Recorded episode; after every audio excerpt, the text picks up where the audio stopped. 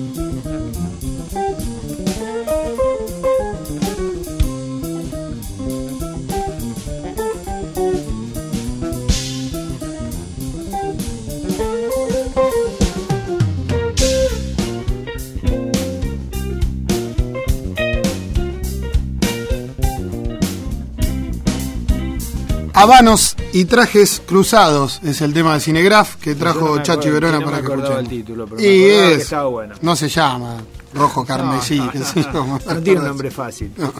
Chachi, eh, el otro día eh, pasábamos discos que son difíciles de conseguir, de, hay muchísimos en Rosario de la discografía rosarina, y uno de ellos es eh, Rock del Río 94, que es un compilado que hizo la Secretaría de Cultura y la editorial municipal de Rosario en el gobierno de Caballero, si no mal Sí, recuerdo, sí, sí, sí. en donde, por ejemplo, está Viejo Bando de la Bolsa, un clásico de la zona, de Rosario y la zona, que no se grabó en otro disco, se En consigue acá nada más.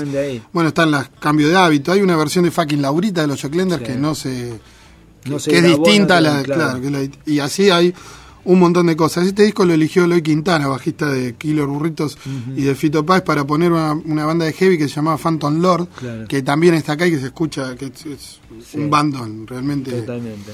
Eh, y el arte es tuyo. El arte lo hice yo, exactamente. Te dije que nos, que nos había gustado mucho y trajiste los, los originales. Traje los originales, sí, porque como es un, como te comentaba que, que por ahí es un trabajo que está hecho sobre tela y pintado, este, nada, es un trabajo que al que le dediqué mucha, le puse mucha onda en su momento y, que lo conservo.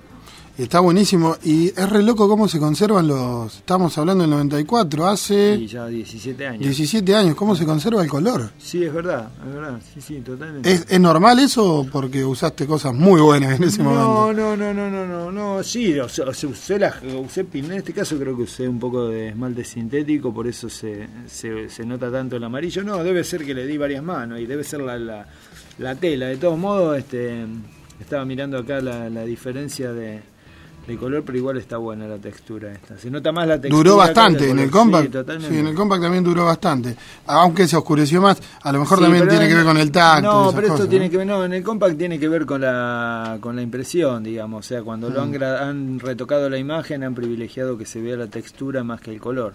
Porque si no, el color amarillo, a lo mejor, si está muy pleno, no deja ver la textura, que por ahí es interesante en este caso. ¿no? Y está buenísimo eh, la contratapa del disco. Ajá. Hay una cara parecida a la cara del disco de King Crimson.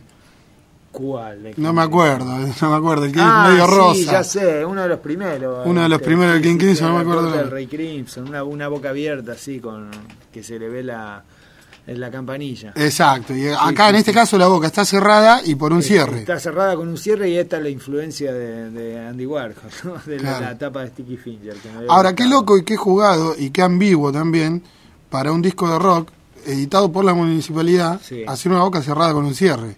Sí, ¿no es cierto? qué observación. No, pero no. No tenía nada. No, no, no tenía nada que ver. No, no.